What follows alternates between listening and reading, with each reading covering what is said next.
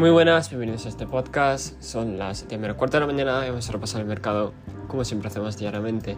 Bueno, eh, empezamos con Bitcoin, que parece ser que vuelve a testear ¿no? de manera alcista eh, esa, esa, zona alta del rango que son los 27.500, 27.450, ¿vale? Eh, muy importante, si sigue así se va a producir el rebote que estamos diciendo. Pero como estoy tonteando un par de días más, me temo que eso no va a acabar nada bien, por supuesto. El resto de las criptos, pues bueno, eh, debido a este rebote están en positivo, la mayoría entre el 0 y el 1%, menos algunas excepciones, perdón, eh, como por ejemplo Kava, ¿vale? Que ha pumpeado un 11%, inclusive más, ¿vale? Eh, Waves, si no recuerdo mal, este Waves sí, ha pumpeado otra vez.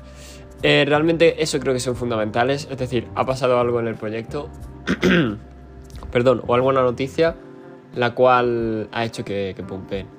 Si me voy a los índices, bueno, pues tenemos el Nasdaq muy alcista debido a la, subida tecnológica, eso ya eh, se sabía evidentemente.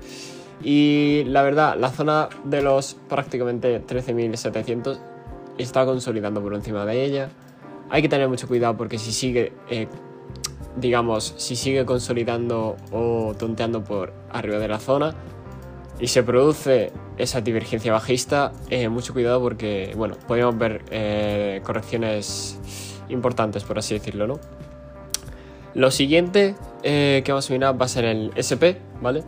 el SP, la zona de los 4200, es una zona enorme de, de presión vendedora, con también candidato a formar divergencia bajista, aunque ya la tiene en el semanal, recordemos eso pero no está surtiendo efecto.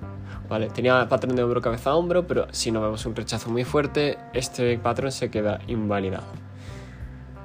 Por último, quiero ver el dólar y el oro. El dólar, bueno, pues eh, contra resistencia otra vez, ¿no? Los 103,4 es una zona que tiene que superar de manera fuerte para intentar buscar los 105,6, 105,5. Pero hasta que no lo haga, esa va a seguir siendo una zona plena de resistencia.